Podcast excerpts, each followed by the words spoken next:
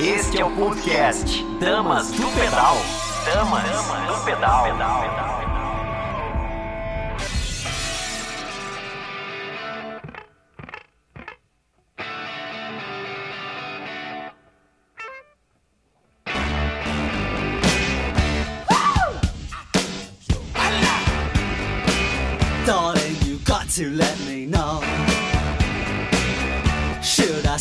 should I go?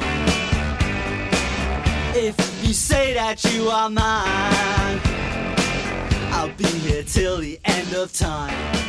Bom dia, bom dia! Eu sou Tiarina Mundim esse é mais um Dama do Pedal, um programa feito por apaixonados pelo ciclismo, para apaixonados pelo ciclismo, para você que ainda vai se apaixonar, se inspirar aqui com a gente. Vou começar o dia hoje já dando parabéns para alguns grandes amigos e queridos, para o Luizinho, para o Douglas, antigo Alflex, e para o Ricardo Marrano, ali do grupo Cobra Can. Ó, um super parabéns para vocês, muita saúde e muitos pedais, ok? E hoje é dia de falar um pouquinho sobre o seu emocional. Será que só treinar pernas é o suficiente para melhorar sua performance? Até que ponto o emocional pode afetar seu desempenho, te atrapalhar ou facilitar você ultrapassar suas dificuldades, seus medos? Até que ponto uma dose de competitividade faz bem pra gente, né? Nosso convidado de hoje irá clarear um pouco mais esse assunto.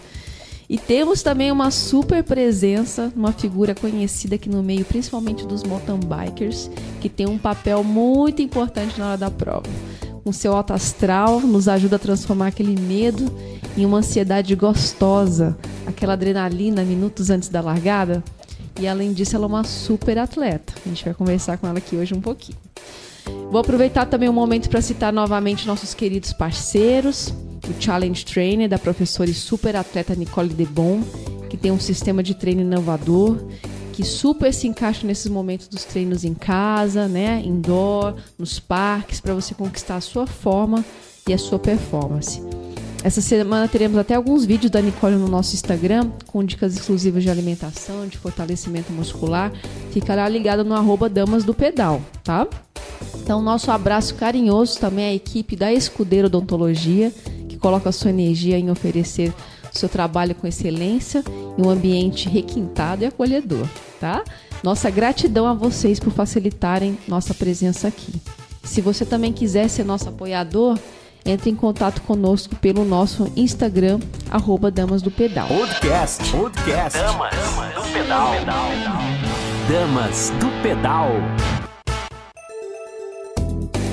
Esses dias houve um bate-papo entre os maiores organizadores das provas de ciclismo, falando um pouquinho da expectativa e da crise que a gente está vivendo, né? Todos nós, inclusive eles, são muito afetados.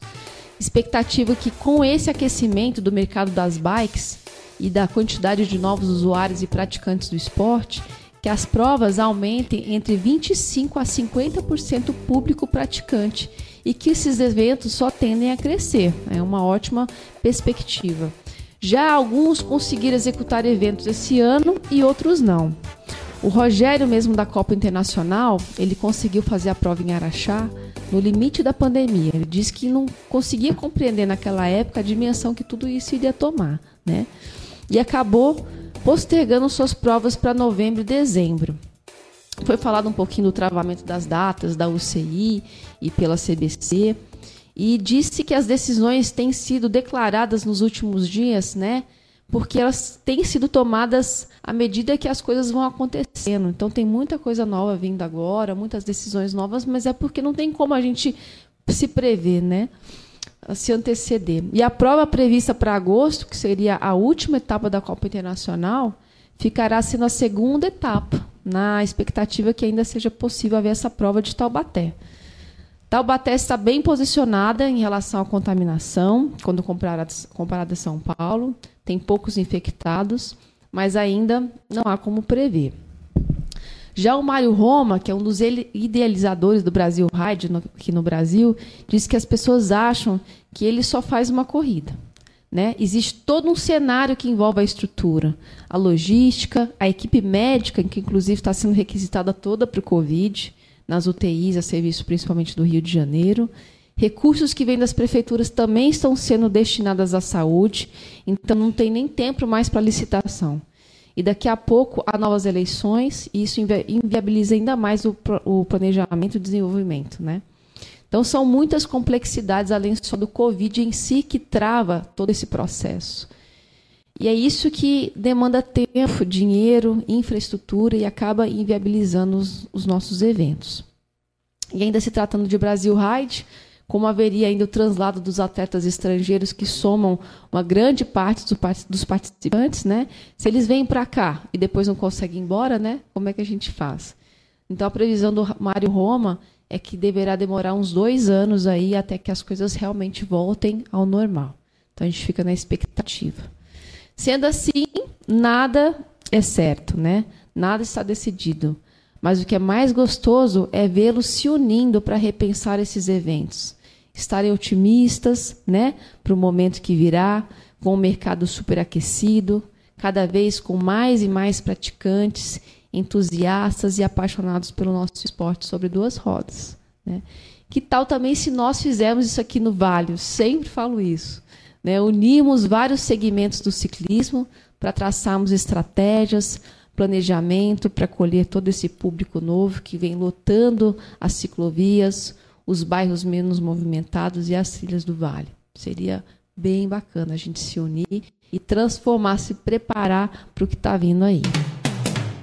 Falando um pouquinho do ciclismo internacional, seu Ari traz aí para a gente um pouquinho desse mundo dos grandes atletas Pro Tour e suas estratégias para os pódios de 2020. Seu Ari, conta pra gente a estratégia aí dos grandes times. Bom dia, galera do Dama do Pedal. Bom dia, Tcherena. Esse ano no Tour de France, duas equipes né, prometem uma estratégia nova, uma estratégia com três líderes, né? A Ineus, com Chris Froome, com Egan Bernal e Geraint Thomas e a Jumbo Visma com Tom Dumoulin, Primus Roglic e Stefan Groschweig.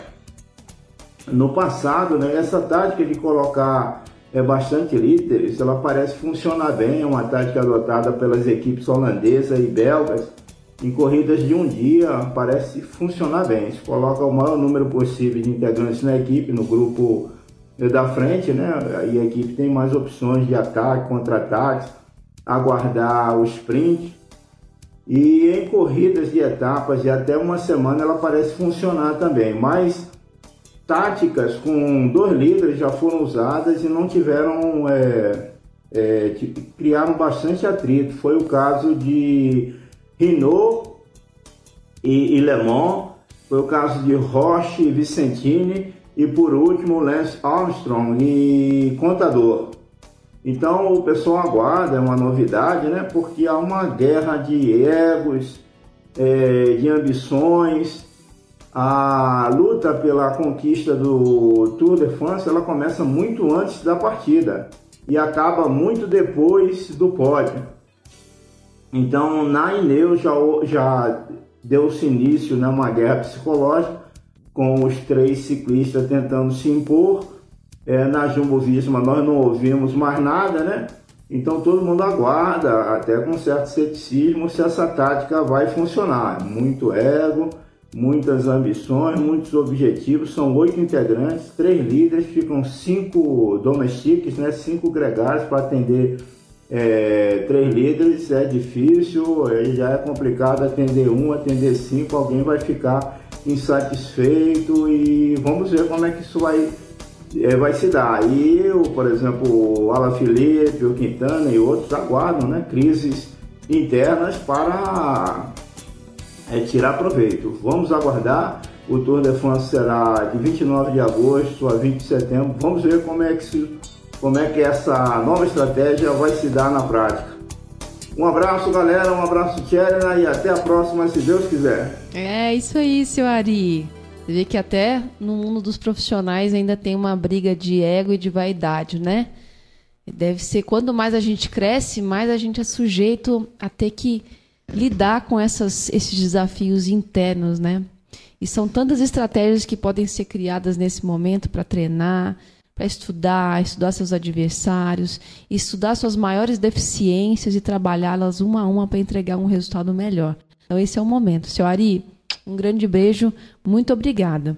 E para você poder se dedicar aos treinos e a todo o resto das suas atividades diárias, hoje, mais do que antes, temos que nos programar e criar estratégias para ter certeza que o seu programado será cumprido e você não se auto-sabotar e acabar perdendo aquele treino precioso. Vem aí também mais uma dica do nosso querido Fabão para a gente nesse sentido. Fabão, conta para a gente. Bom dia, Tcherena. Bom dia, pessoal Damas do Pedal. Vamos lá, mais um Dicas do Fabão.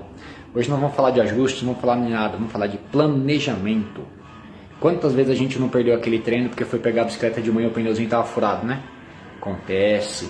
Sabe o que falta isso? Planejamento. Um dia anterior você faz isso. Você deixa a bicicleta preparada, já lubrifica, já confere o pneu, já vê se o Garmin está carregado, já deixa o dinheiro separado, o documento de identificação, as ferramentas, as câmeras. Deixa tudo pronto um dia antes, até o uniforme. Então fica muito fácil você acordar no dia seguinte com pouco tempo para sair para treinar, porque já está tudo planejado. Tá bom? Então fica a dica aí, não custa nada você conferir um dia antes. Amanhã tem treino? Já estou conferindo a bicicleta, entendeu? Para quê? Para que você não fique na mão, não deixe de curtir o momento com seus amigos. Porque às vezes a gente sabe que dependendo do tamanho do grupo fica complicado esperar você 10, 15 minutos. Tá bom? Então, Tcherna, mais uma vez, parabéns pelo programa. Obrigado pela oportunidade de estar dando aí as dicas do Fabão. E quem precisar pode chamar a gente em box também. Grande beijo para todo mundo. Ótima semana. Valeu! É isso aí, Fabão. Temos que nos preparar, né? Preparar nossa roupa, nosso equipamento, deixar tudo alinhado para não ter aquela surpresa no outro dia. Quantas vezes você já viu um amigo, até você mesmo, acordou cedo, pneu no chão, e você acaba atrasando o seu treino, atrasando os seus amigos também, né? E aí você toma café correndo, não consegue nem ao banheiro direito, sai enfesado, começa seu treino nessa vibe, né? Ao invés de poder ir devagar, acordando seu corpo aos poucos, curtindo cada momento. E hoje temos dois convidados de peso que com certeza vão complementar um super bate-papo aqui sobre o nosso emocional.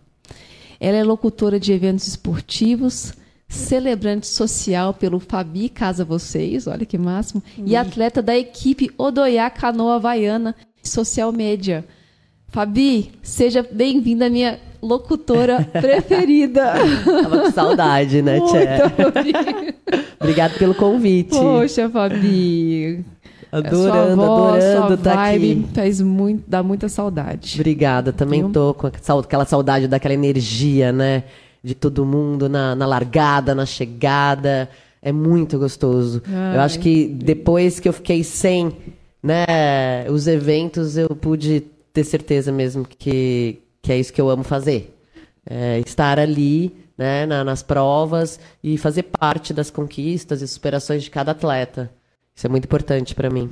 É isso aí, Fabi. Isso faz total diferença, né? Uma pessoa alinhada naquele momento faz total diferença para a gente, para dar uma segurança, para né, nos colocar bem preparados. Eu vou aproveitar e também já anunciar nosso querido e super esperado convidado, que é psicoterapeuta, coach e músico, porque para lidar com pessoas tem que ter muita sensibilidade e ele tem essa sensibilidade de sobra.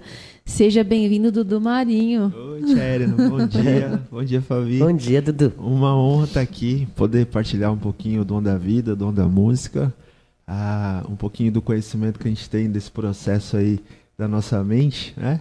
E é muito bom dividir com vocês aí um planetinha e um universo, né, um tempo aqui nesse momento tão especial. É isso aí, é um prazer tê-los aqui hoje. Vou começar já entendendo um pouquinho, porque, Fabi, a gente te vê, essa figura linda, super astral, né? Mas a gente não sabe da sua história. Então, conta pra gente como que a locução aconteceu na sua vida, como que ela que te encontrou, você que a encontrou, e essa sua relação com o esporte, que eu sei que você também é atleta. Eu sempre fui comunicadora, né? Eu sou jornalista, e nem imaginava fazer locução de evento esportivo. E foi um 2010, já fazem 10 anos, né, que eu trabalho com locução esportiva. Eu estava em Ubatuba, uma prova bike run, e ajudando na organização da prova, até que o locutor não, não ia poder mais participar da prova. Teve um imprevisto, um contratempo, e aí no dia anterior me convocaram como locutora. Eu falei, eu, locutora, não, Fabi, você é a mais indicada, porque você que você fala, você, né, você gosta de conversar, você gosta de se expressar. E eu fui, eu fui com a cara e a coragem, assim, sem saber o que ia me esperar.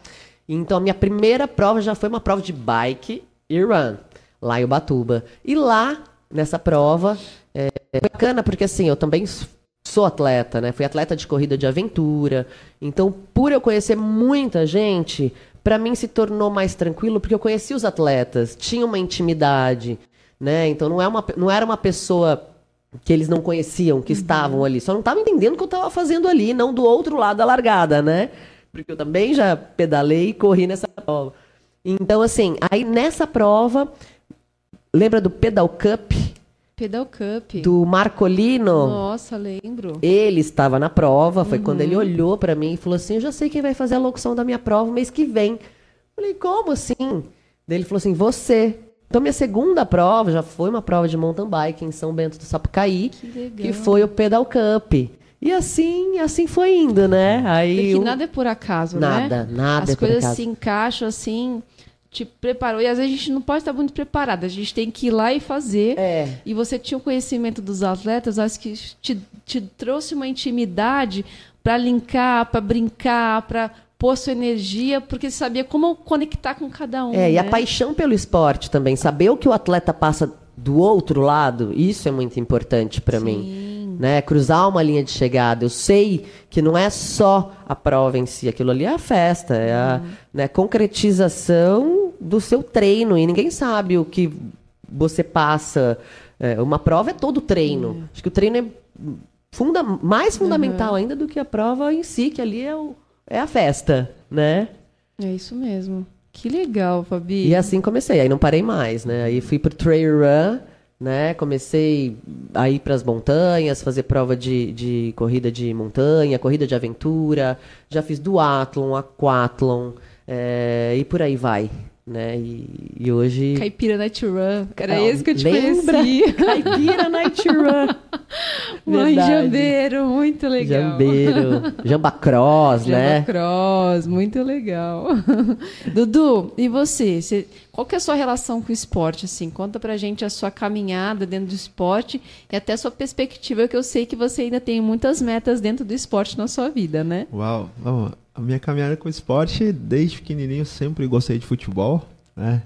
É, embora uma das coisas que eu mais gostava de fazer quando eu era pequenininho era andar de bicicleta. Oh. Né? Mas sempre gostei de futebol, jogava muito bem, canhoto, por sinal.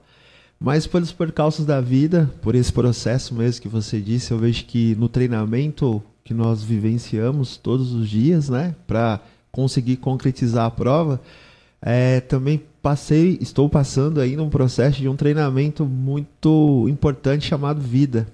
Nesse né? processo de transformação, de ressignificações eu tive muitas quedas e percebi o quanto forte eu era, né?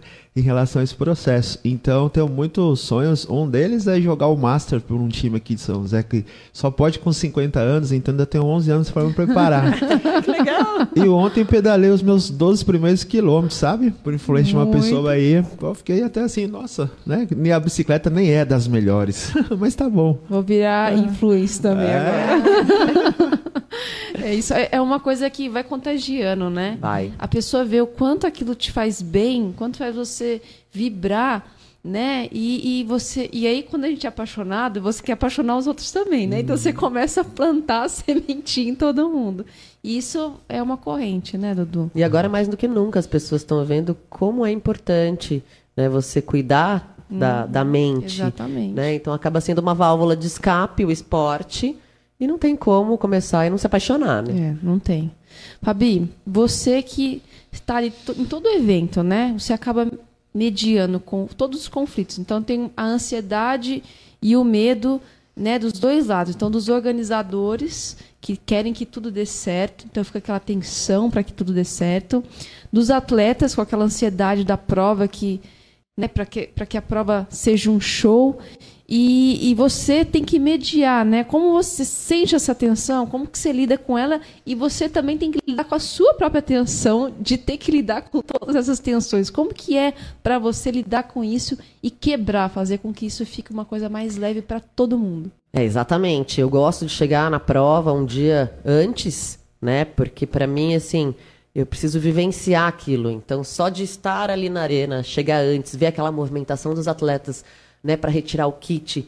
Né? Eu já olho na carinha deles e já sei, primeira prova, sabe? Porque você vê que realmente uhum. na retirada do kit já tem uma, uma tensão ali, aí você começa a ver os atletas de ponta chegando, né? Um né, olhando para o outro, nossa, ele, fulano tá ali, fulano tá ali. Então, assim, já começa a criar uma energia muito legal. E no dia da prova, eu falo que eu esqueço todos, porque a gente, ser humano, né? Problemas existem a todo momento. então, assim, eu esqueço completamente, assim, deixo para trás e ali eu sou a Fabi que vou motivar, né? Cada um deles ali a esquecerem também, né? Os problemas. Né? Tem uma coisa que na, na linha de largada eu falo bastante, né? É, agora é a hora de. Fecha os olhos, agora é a hora de. É você e você mesmo. Nada, nada vai. Nada vai adiantar você pensar se não for a sua prova. Né? Então pega toda aquela sua preparação, coloca em prática, né? E trabalha né, a sua cabeça para que você, além de fazer uma prova perfeita fisicamente, mas que você possa né, sair realizado né? Eu acho que é tão gostoso. É, eu sei porque o final de um evento para mim, eu posso estar tá ali 10 horas fazendo locução, porque eu né, uhum. faço locuções de provas longas. É, eu tô cansada, mas eu tô tão feliz, tão feliz, tão feliz que aquilo ali, para mim, assim, o cansaço eu físico... Eu acho que deve ser incrível você ver primeiro a cara da, da pessoa, tensa, e depois que você está recebendo todo mundo na, na chegada, porque é uma conquista, você sabe disso, é um, tipo, acabou, graças é. a Deus, aquela e é uma entrega assim, e você vê o outro é outra pessoa dali e do final, E né? eu sei o quão importante é a pessoa chegar e a vibração ser a mesma. Então assim, não importa se é o primeiro colocado, se é o, o último colocado, eu estou ali até o final Isso. e assim a pessoa chega, parece que ela ela é campeã. E é. não deixa de ser, porque ela treinou para aquilo, né? E ela cumpriu muito bem o seu papel. Né? Então, cada um tem um nível diferente uhum. de, né, como atleta. É, e vai atingindo, vai, né, cada Exatamente. vai amadurecendo, né? Exatamente. Né? Então, assim, é muito bacana fazer parte, assim, né, do, do vai e vem, é. né? Porque as, ali também não é só o atleta, é toda uma, uma organização. E, assim, eu tô nos bastidores, então, assim, eu sei o que não saiu tão perfeito assim, né? Então, assim, eu tô... Fiquem ali... tranquilos, organizadores. É. A gente tá tão nervoso que a gente é. não tá vendo nada. Não, e assim, eu tô ali, mas tô escutando aqui, uhum. o rádio aqui, alguma é. coisa que aconteceu é. no percurso, né? Então, assim, você tem que estar tá ali preparada para tudo. É isso mesmo, tem que estar tá antenado, é. lidando com várias variantes, né? Dudu, conta pra gente o que, que, são essas emoções que acometem na véspera da prova, assim, dá às vezes aquela dorzinha de barriga um dia antes, às vezes até na, momentos antes da prova, Nossa, né? Se eu sou atleta, eu sei o que é isso também, É, viu? como que ela pode ser benéfica? Ela existe, né? Ela pode ser benéfica ou como que a gente transforma isso de uma forma positiva mesmo, né, para blindar esses pensamentos, esses medos, essas inseguranças? Essa é uma excelente pergunta, porque quando nós buscamos, Tiana, né, o autoconhecimento, é muito válido, eu acho que faz a diferença na vida de um atleta. É, Freud fala de uma coisa chamada id, que é o inconsciente. Eu, se eu não me engano, é seu Ari, falando de ego e tem o superego. Acredito que esse, esse tripé acontece antes de uma prova num atleta.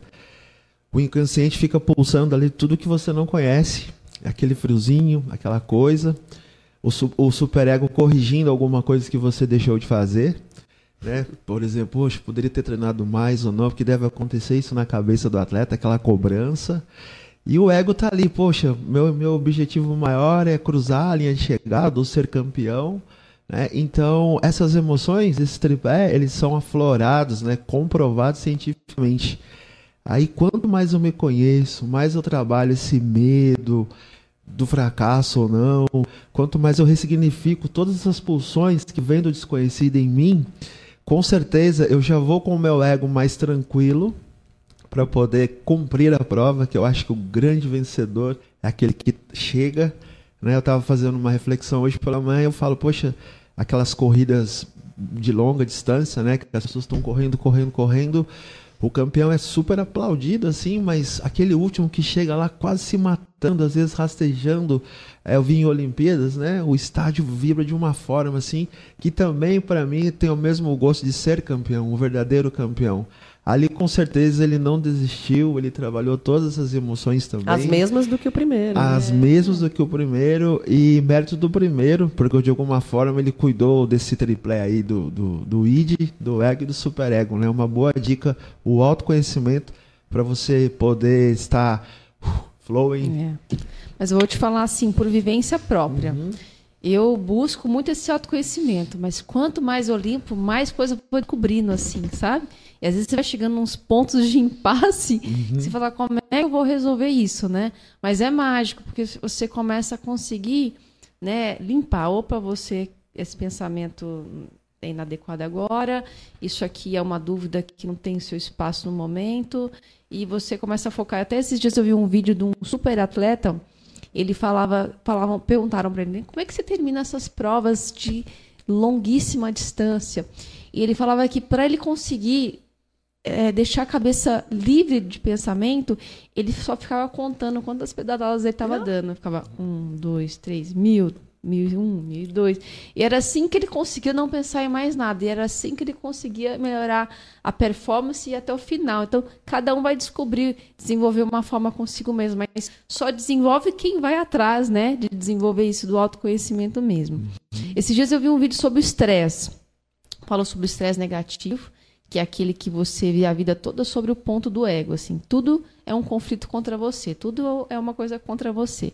E há um estresse positivo, que é aquele estresse que se, te faz se movimentar, criar algo novo, assim, para você melhorar, que cria uma mudança de vida nas coisas, que você está inconformado você ver que pode ser alguma coisa pode ser mudada e não é para você, é focado, né? Então até que ponto isso pode ser um combustível de transformação, né? Então, até que ponto o estresse pode também ser um, um, um estimulador de algo novo, sabendo lidar com ele? É muito legal você fazer essa pergunta também. É, até parece que é uma psicanalista, né? o estresse é o primeiro ponto de partida, tanto sendo o estresse positivo ou o estresse negativo, que gera ansiedade. Quando, ao meu ver, quando o estresse é negativo, ele gera ansiedade. Quando o estresse é positivo, ele gera expectativa. Que é importante também você ter uma expectativa daquilo que você treinou para você fazer. Uhum. É, então, sendo esse combustível, é, quando você fala que o, o, atleta contava as pedaladas, ou seja, ele desconectou-se de si mesmo. E muitas vezes nós temos que saber viver num ambiente que muitas pessoas falam, você não vai conseguir, por que, que você vai gastar tanto dinheiro nessa bike? É, aí começa, né? É, mas o sonho é seu. Acredito é que aí. nós temos essa habilidade de escrever sim a nossa história. E aí eu até digo para os telespectadores, né? Qual é o estresse que você quer passar? Aquele de você vencer você mesmo, acordar de manhã para meditar e fazer uma corrida, uma caminhada? Ou é aquele de ficar deixando as pessoas influenciar a tua cabeça e na hora da prova você ficar lembrando daquelas coisas negativas? O mais importante de tudo, ao meu ver, é a ressignificação do pensamento, porque o pensamento é apenas um pensamento. Então, ah, é só um pensamento. E o que, o que me move, assim, esse estresse positivo, é conhecer as minhas dores. Zona de conforto, para mim, é sinônimo de fracasso. Zona de desconforto é sinônimo de sucesso. É isso aí. Eu ouvi dessa forma. Sensacional, nossa, super Fabi, bem cê, colocado. Você sente esse estresse nas suas provas, assim, quando você vai competir? Você tem alguma dica que você utiliza para se aquietar, se tranquilizar, se concentrar? Ah, eu, nas minhas provas de canoa, agora eu falo como atleta de canoa havaiana, né? É, eu também gosto muito, assim, no dia da prova, né? De, eu chego na frente do, do mar ou de um lago, né? Eu eu respiro fundo, né? Eu agradeço por estar ali. Eu eu falo, nossa, olha, eu tô fazendo o que eu mais amo, né? Então assim, dê o seu melhor, né? E seja o que Deus quiser mesmo. Então, assim, é muito legal você se concentrar. Eu sou filha de Iemanjá, então, assim, eu gosto de bater aquele papo gostoso antes de entrar no mar, né? Pedir proteção, pedir para que ela proteja o nosso caminho, né? Então, eu tenho meus patuás, assim, né? Para fazer uma bela prova, né? E é isso que, que você falou. A expectativa é muito gostosa, né? E, e você você tem que curtir o caminho, né? Não adianta só a linha de chegada. O caminho é muito mais gostoso, assim, de, de você curtir, de você aprender e lidar, né? Lidar com as frustrações também. Porque às vezes você chega lá achando que vai fazer uma excelente prova, né? Vou dar um exemplo aqui. A gente estava super bem preparada, não me lembro o ano, para uma etapa do brasileiro em- na Guarapiranga, que é, que é a represa em São Paulo. E a gente era, tipo, uma das favoritas a levar a prova. 500 metros depois da largada, a gente estava remando. Uma atleta que estava sentada um pouco mais na minha frente começou a falar e ali não, não se pode falar na canoa. Eu falei, ah, quê? Ela estava com água na canela já. A canoa estava entrando água. Então você imagina aquele desespero de você remar uns 8 quilômetros com água entrando na canoa, a gente tendo que, tendo que parar uma das atletas para tirar a água da canoa. Lógico que a canoa começou a ficar né, pesada, as equipes começaram a passar, imagina aquilo na sua cabeça. Porque foi uma coisa que não dependeu, a gente treinou muito, né, não dependeu só de nós, dependeu de fatores externos, né, que por um vacilo nosso mesmo, porque a gente teria que ter dado aquele cheque, sabe aquele cheque na bike que você dá um dia antes? A gente teria que ter dado esse cheque na canoa, não demos. E só que para nossa cabeça você trabalhar isso, né? É, é, é muito louco, mas assim, também é um aprendizado, porque depois disso, o que a gente checa a canoa agora, antes de prova? É um aprendizado. Né? É um aprendizado, isso. Mas ao é um mesmo aprendizado. tempo eu vejo assim, muitas vezes quando a gente é o favorito, porque quando você, eu vejo isso em, em unânime, quando você vai sem expectativa nenhuma, você faz um ótimo resultado, você fala, uau, como que isso aconteceu? Você se surpreende, né? Mas aí da próxima, quando você- se você não souber trabalhar com o seu psicológico, você já chega com uma autocobrança, não, eu tenho que fazer no mínimo isso aqui que eu fiz É. e, e manter ali. Então, E lidar com frustração Lidar- é aí muito vem- difícil. Aí é quando acontece tudo de errado. É verdade. Não é? É muito assim. E assim, eu até estava lendo nesse estudo sobre o estresse que fisiologicamente o que acontece no no- na descarga do estresse é a mesma coisa quimicamente que acontece num abraço. Então, assim, se você utiliza isso ao seu favor, isso vai te jogar para frente, né? Vai te impulsionar. Então, assim, eu acho que um ótimo atleta, além de estar preparado, ele, ele na hora dessa ansiedade que falou que é expectativa, ele lida com isso também de uma forma gostosa, essa tensão, ele curte essa tensão. Aquele que ainda não está bem preparado, e eu me coloco nisso, ainda fica nesse conflito porque ainda está se cobrando e, e- e aí não consegue nem curtir cada momento. E às vezes você pedala o tempo inteiro você fala, nossa, como que eu cheguei lá? Porque você não vivenciou o seu momento. Você estava só pensando e os medos, as dúvidas passando na sua cabeça e você não estava disponível ali, né?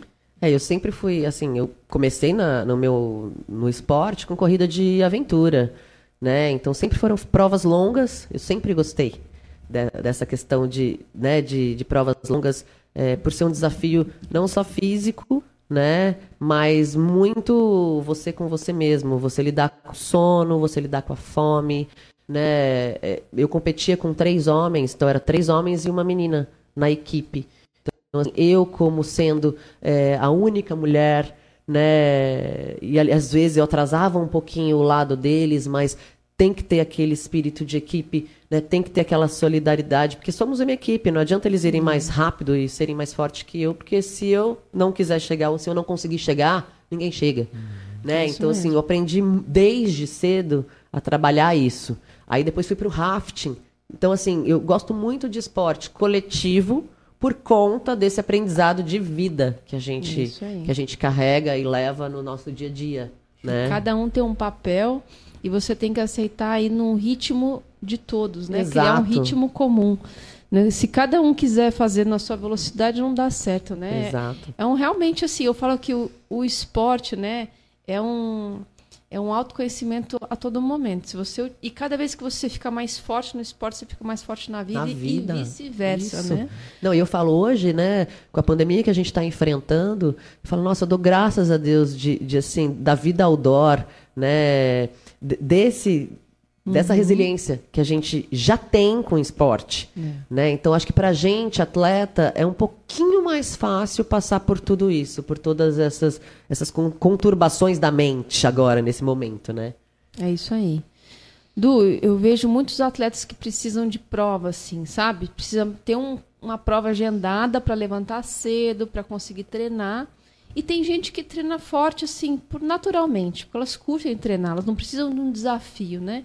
Por que, que existe essa, essa diferença mesmo daquele que precisa ter um, um compromisso para poder se levar lá e aquele que é nato, assim, que ele é apaixonado e que ele eh, treina porque ele, ele aquilo é importante para ele, é o treino do dia a dia que é importante para ele. Por, por que essas duas realidades, assim? É muito interessante, é. Porque eu vejo dessa forma, Thierry, né? A pessoa que precisa de uma prova para um treino é como se ele precisasse ancorar alguma coisa na vida dele que ainda ele não corou dentro dele mesmo. Então o atleta que treina por si só, com uma leveza, dando o seu melhor, buscando melhores marcas, melhores resultados, simplesmente por ser, né, o eu sou, o eu sou, ali no nada que eu encontro tudo, Tá lindo. E é mais interessante assim também, quando esse atleta vai para uma, uma competição e acontece um ato falho, por exemplo, da canoa começar a encher e alguém falar, tira toda a conexão do foco. Mas assim, o mais importante na frustração, que é uma palavra usada muito na psicanálise, se você aprende a perder, ganhar fica fácil. Muito leve. É, eu falo que é mais difícil saber perder É, do que saber ganhar. O atleta geralmente que sabe perder, ele faz o melhor treino sem perspectiva nenhuma, assim. Muitas vezes os atletas que precisam dessa âncora é como aquelas pessoas que precisam ir na igreja sempre porque se o padre não fala, ó, não pode fazer isso, isso ele vai acabar fazendo também. Então esse processo de autoconhecimento, faça essa analogia até, né? É, eu gosto muito assim das igrejas, mas eu vou muito pouco, sabe? Porque eu encontrei Deus dentro de mim, vamos dizer assim, na minha fé ou no meu delírio, né? Mas tem pessoas que precisam mesmo ter uma âncora, tá focado naquilo também, mas buscando o autoconhecimento, chega algum momento da vida que você fala, poxa, tendo ou não tendo prova, vou viver o meu melhor momento, que pra mim nesse momento é aqui e agora, onde estou com vocês, né? É. Exatamente. Você, você tem essa, esse nato em você, né, Fabi? Super. Eu fico imaginando assim a sua dificuldade só de treino, assim, porque acaba que assim você as suas provas são no mar, né? E você aqui em São José, por exemplo, você tem que treinar em lagos. Em lagos, em lagos. né? Mas assim, é- é- então a gente tem que tirar o melhor daquilo que a gente Isso. tem, né? Então assim, por treinarmos em lago, a gente se tornou uma equipe bem técnica, né? Muito técnica.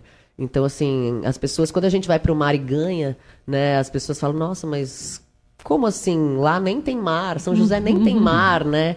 Mas aí, é, se a gente está na prova naquele dia, não tem né, muitos ventos, né? Porque daí o mar tá um pouco mais liso. Então, assim, a técnica faz toda a diferença também. Isso me lembra Ayrton Senna, que quando chovia ele pegava o carro e ia pra pista e todo mundo guardava o carro que estava chovendo. Aí nas provas de chuva ele simplesmente né, passava na Arrasava. frente, né? Exato. Ah, então, assim, a gente tem que tirar o. Fazer do limão uma limonada, né? Exatamente. Então, isso, isso, é- isso, é- isso é muito legal. Isso é muito legal. É, e te dá esse te dá uma possibilidade de trabalhar outras coisas, né? Que às vezes a- a- os outros grupos não têm essa, né? As outras equipes. Então, realmente. Com certeza. E assim, e a gente treina no mar, né? Quando a gente pode, a gente final de semana a gente desce para Bertioga, Ubatuba e para fazer, a gente sabe o quanto é importante também você, né? Você tá ali treinando, Vivenciando, né? a- o ambiente do, do, desafio, né? né? Exatamente. É isso mesmo. Eu tenho uma dúvida que eu sempre, assim, eu me questiono, né? Quando a gente treina, às vezes a gente vai até certo ponto só.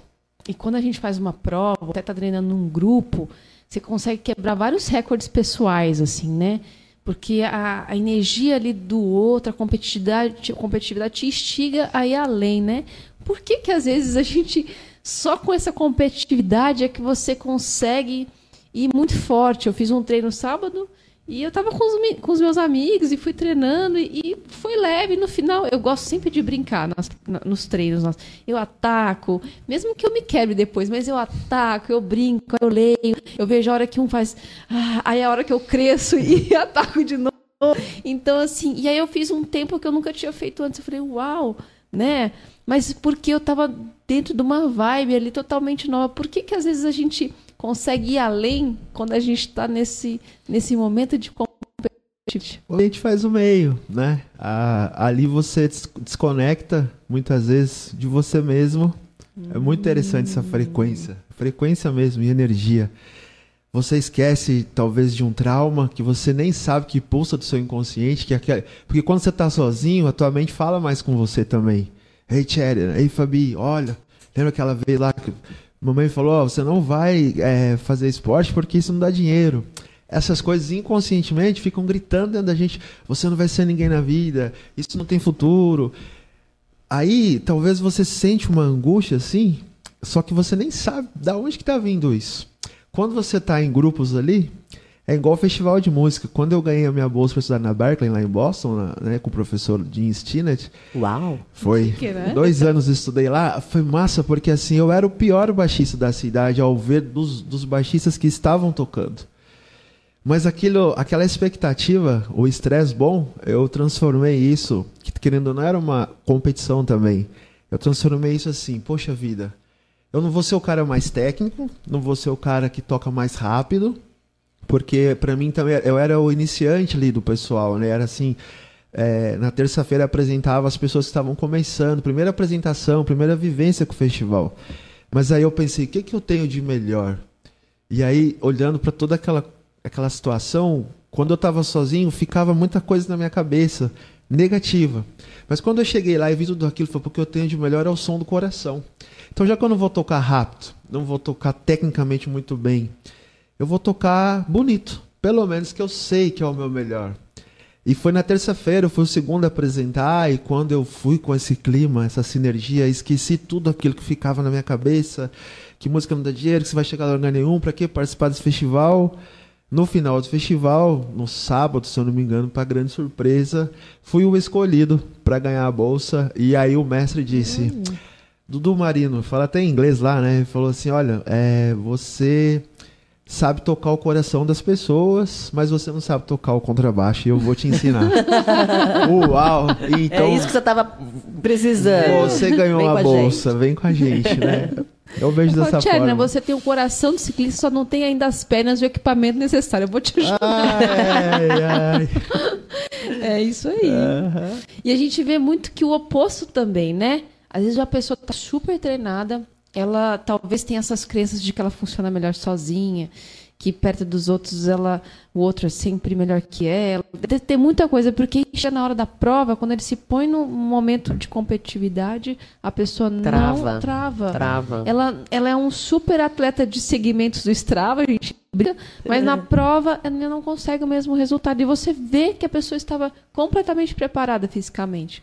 Mas alguma coisa dentro dela não deixou com E às ela... vezes ela nem sabe, viu, Tchela? Às vezes, a, às vezes é uma coisa que escutou dos cuidadores ou dos pais que parece que dá um, um blackout assim é. na mente, assim, você fala, uau, como que é, eu vou superar isso? A vivência nas provas te ensina muito, né? Muito. É o que a gente fala, é, são horas bunda canoa.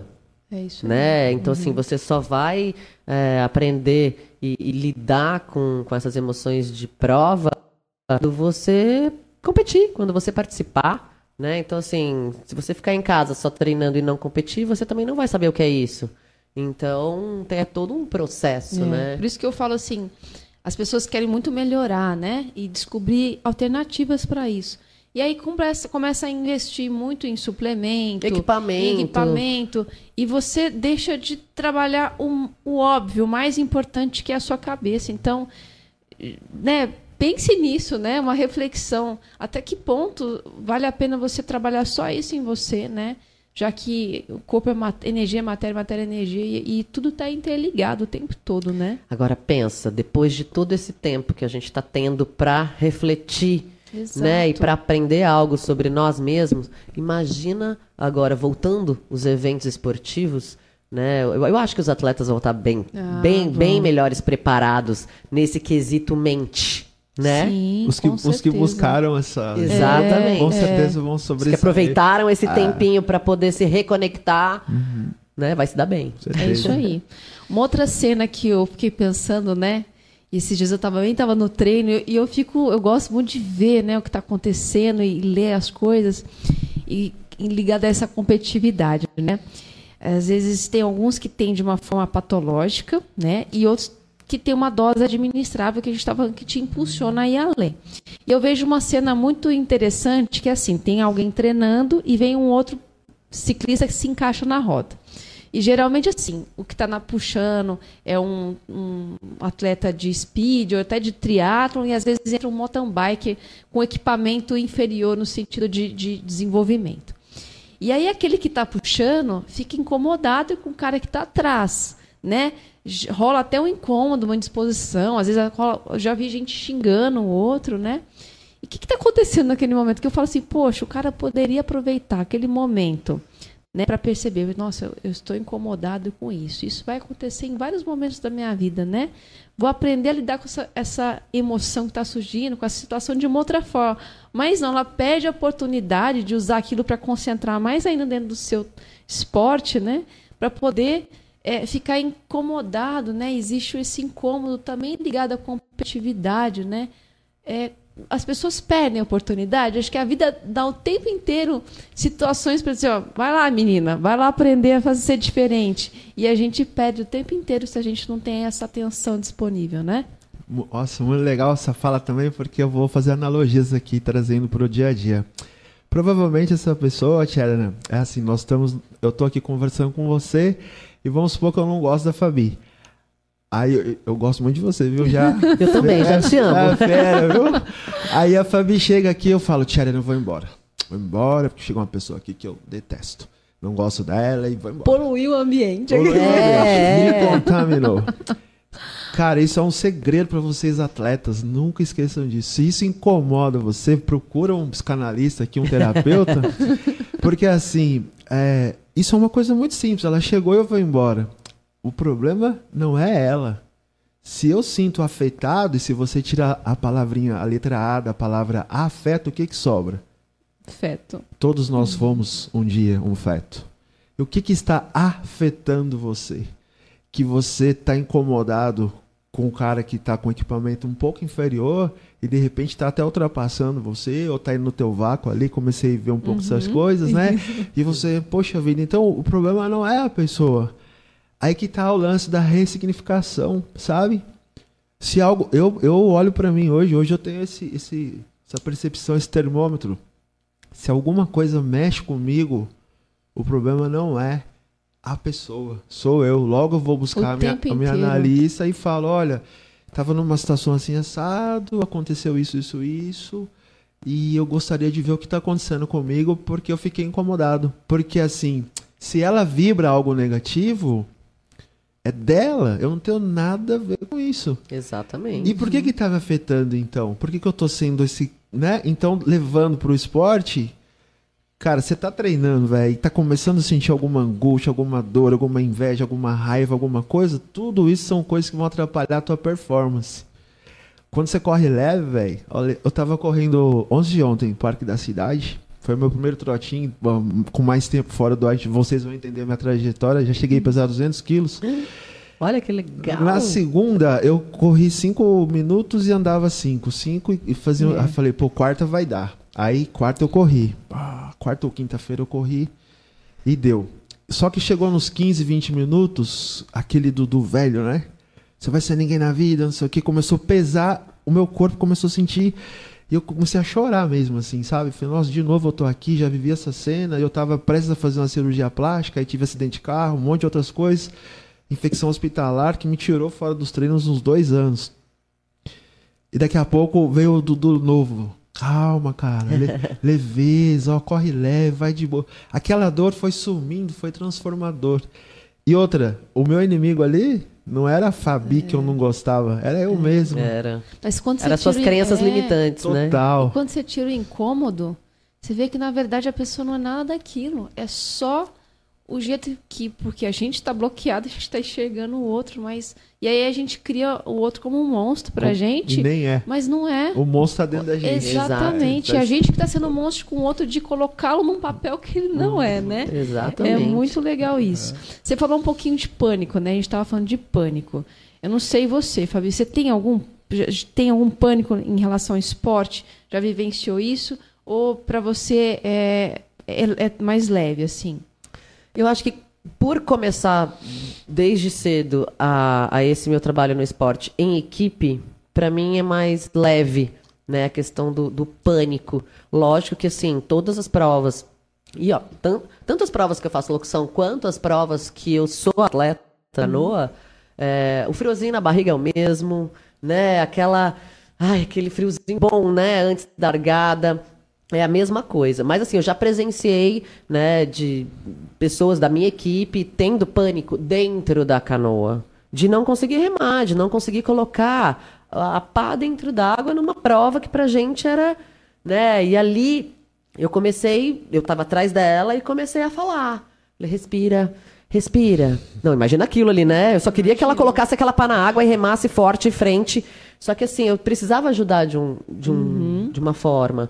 Então aí eu comecei a falar na cabeça dela: você tá no lugar que você sempre quis estar hoje. Você deixou sua família lá para trás. Então, assim, vive agora, vive hoje. Olha para o lado, olha que delícia de lugar, olha o mar, né? Respira. Agora põe a pá na água. É. Agora tira. Agora põe mais rápido. Agora vai. na- É, é impressionante. Né? Mas eu já vi, já uma vi pessoa muito. alinhada do lado da gente faz diferença. Eu tenho, tenho é, ainda eu trabalho um pânico meu, que é de a parte técnica, né? Ah, por isso que eu fugi muito de mountain bike durante muito tempo, porque eu tenho e assim quando eu tô cansada, esgotada, que eu não durmo direito, né? Aquilo fica mais presente. E aí um dia eu fui fuçando, você vai fuçando dentro de você e eu falei pra minha mãe, mãe, quando eu era bebê, eu caí alguma vez? Ela falou assim, Tcherna, vou falar pra você. Quando você era recém-nascida, eu deixei você cair no chão e levei você correndo. Meu avô era, era ginecologista também, dava aula. Levei você correndo pra ele. E aí eu vi que, que aquilo, não tem jeito, aquilo entrou dentro de você, né? Em algum momento minha mãe se assustou, achou que eu ia morrer e, e me vem exatamente essa conexão, como se eu fosse morrer, como se eu fosse desaparecer. Então, tem momentos que que isso entra, eu choro, eu fico trêmula, eu fico com, com asma, né? E, e, e aí eu, eu trabalho isso, mas ainda não consegui desvencilhar 100%. Dudu, e nem parece, porque essa mulher aqui, quando eu vejo ela chegar nas provas, Eu- né, linda, plena, É, forte, é, entre as é. primeiras colocadas ali. Nossa, eu nunca ia imaginar que você Tem. teria as suas, as suas Tem, limitações. e assim, é, é, é desafiado. E por isso que eu topo os desafios. Porque se eu vejo que eu tenho algo ali que me, me, me faz não querer, é porque ali vai ter o aprendizado. Então eu me coloco ali, mas é um trabalho assim, como que a gente lida com esses pânicos? Conta Não. pra mim. Ó, eu achei muito fantástico isso também, porque assim, é, inconscientemente vocês já são excelentes psicanalistas, de verdade. É o esporte, é o É, esporte que dá pra gente essa vivência. Tá né? muito conectado. Quando chega um paciente no meu consultório com síndrome do pânico, a primeira coisa que eu faço com ele é ele olhar que ele pode controlar a respiração dele. Aí eu até explico. Quando você, quando você nasce, a primeira coisa que você faz é, Fabi? Respirar, respirar. Pequena vida, pequena morte, quando você morre. Então, inspira, expira, daí a síndrome do pânico já começa a ser desconectado, porque ele vê que ele tem um controle daquilo. Então, a gente chamamos isso de ressignificação. Trazendo para o lado da Tiana, quando você caiu, quando você era pequenininha e aconteceu toda essa questão, todo esse pânico da mamãe, o medo, essas coisas, é, Freud chama de introjeções, foram introjetadas em você. Talvez, Sharon, isso pode ser curado através da associação livre. Quanto mais, ou seja, você falar disso para um psicoterapeuta, conheço um, um cara 10 aí, quanto mais você falar, falar, falar, a gente quer sangrar o paciente. Aquilo se torna tão leve, mas tão leve, mas tão leve que você fala, É só um tombinho que eu levei quando era criança. Agora, caso ainda você não consiga ser curado através da fala, justamente a psicanálise é isso, não tem como arrancar isso das pessoas porque faz parte do pilar da vida. Se você tira, desmonta o seu prédio. É como se fosse lá o segundo ou terceiro andar de um prédio de 26 andares. Mas aí que é o legal da psicoterapia, o autoconhecimento. Então tá bom, esse trauma, ele sempre te visita. Essa angústia, essa energia, esse pânico, ok. Lá no consultório a gente faz um trabalho de ressignificação, através da sua própria fala. E aí, quando ele te visita de novo, você já sabe de onde veio, já sabe como lidar. E o mais legal, ao meu ver, um bom analista não vai dizer para você, Tia, faça isso ou faça aquilo. Na tua fala mesmo, você vai descobrir o teu mecanismo de start ali, que quando ele te visitar, eu aprendi comigo ironizar o meu problema quando vem. Ah, tranquilo. Ah. Foi uma coisa que aconteceu com o meu processo. Aí eu estou interessado agora é para saber como que você vai desvencilhar isso. Vou. Eu lembrei Lembrei até de um caso que a, a minha maior locução, que é um, foi uma prova de trail run de 80 quilômetros, La Mission, você deve conhecer. Eu fiquei 26 horas fazendo a locução. É, foram 29 horas de prova, eu dormi 3. Então foram 26. Então eu saberia que seria um grande desafio para mim, né, me manter animada, acordada, né, Nossa. do começo ao fim.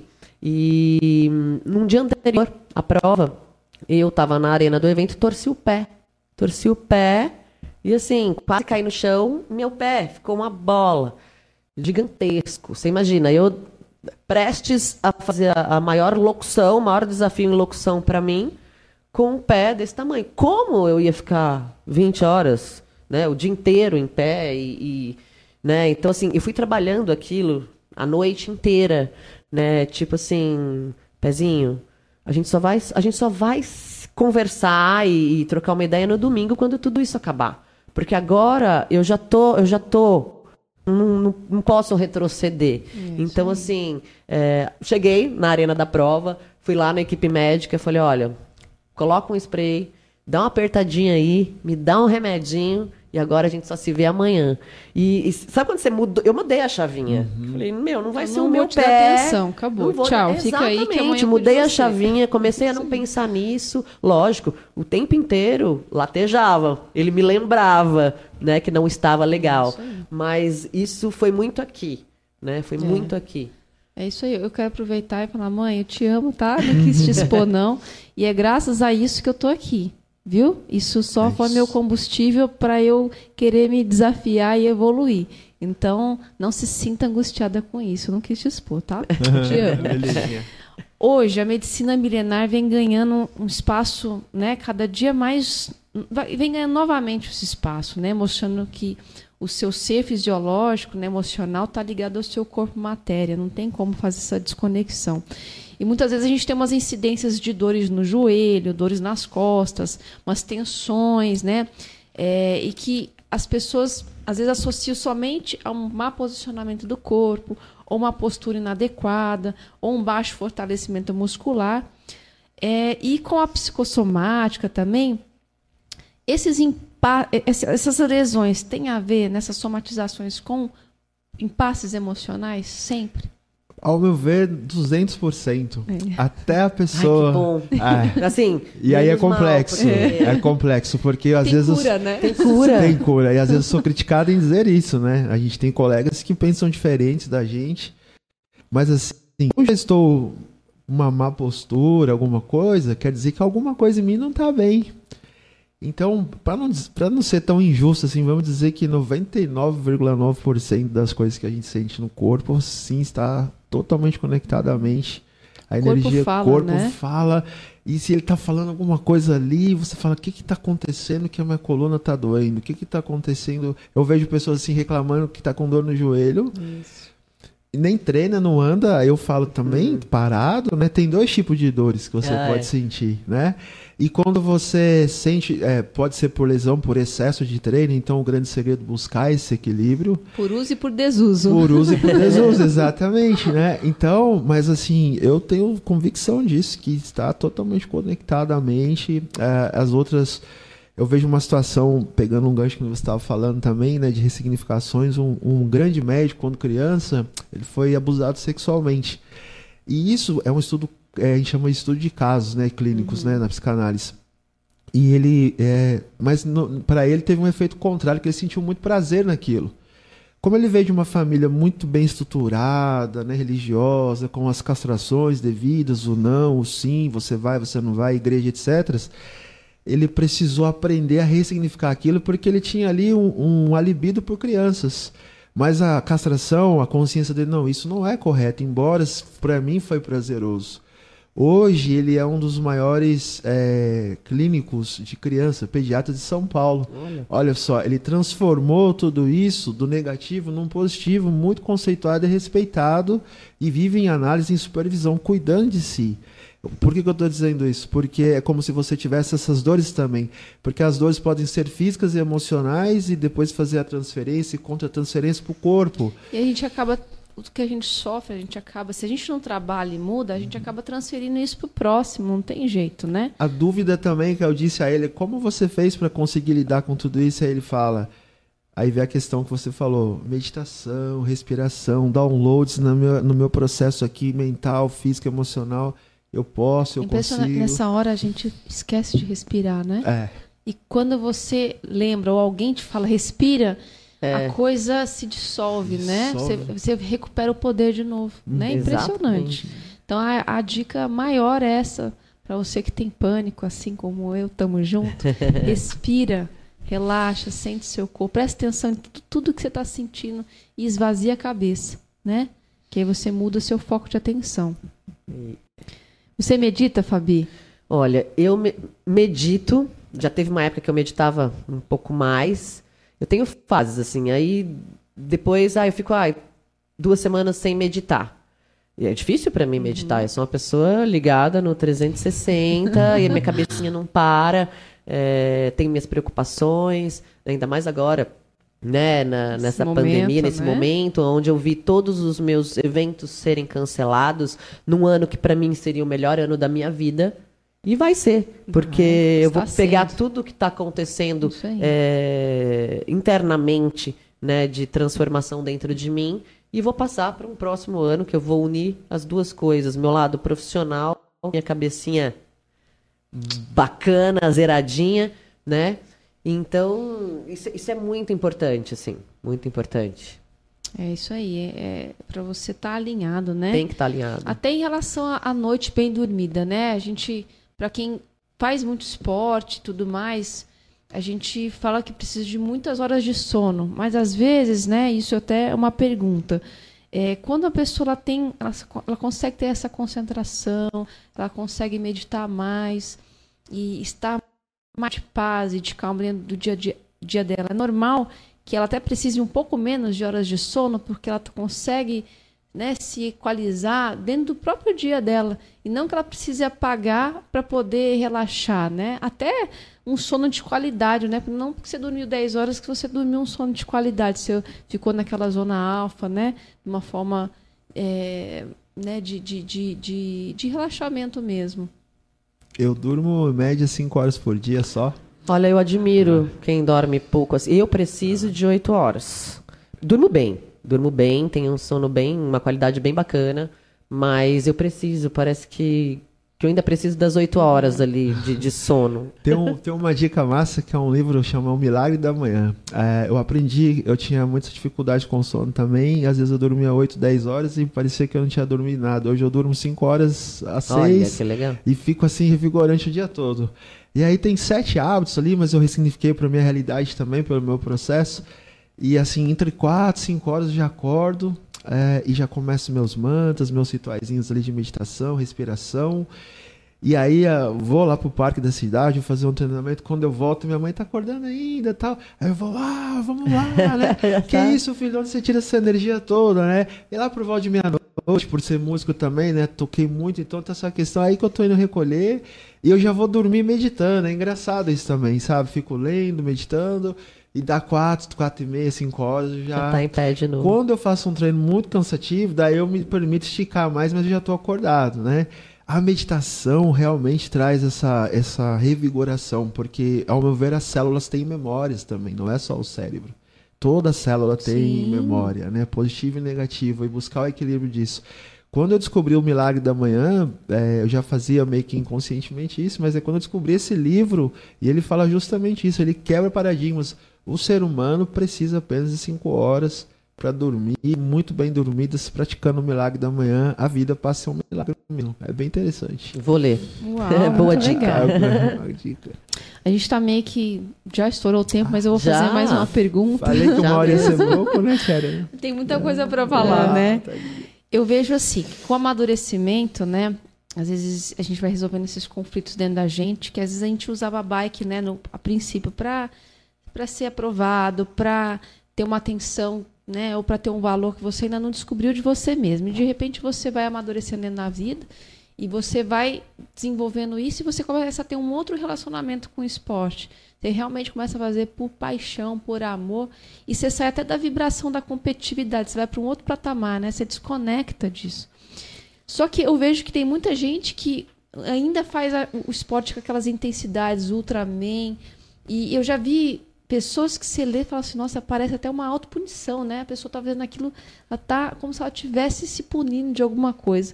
É possível a gente encontrar uma forma saudável de fazer uma coisa de tanta intensidade assim, mas conseguir fazer, ser movido pelo amor e, e pela experiência né, da, de vida e não só por, um, por uma patologia, assim, a gente consegue, porque eu, eu vejo que a tendência é as pessoas ir tirando o pé.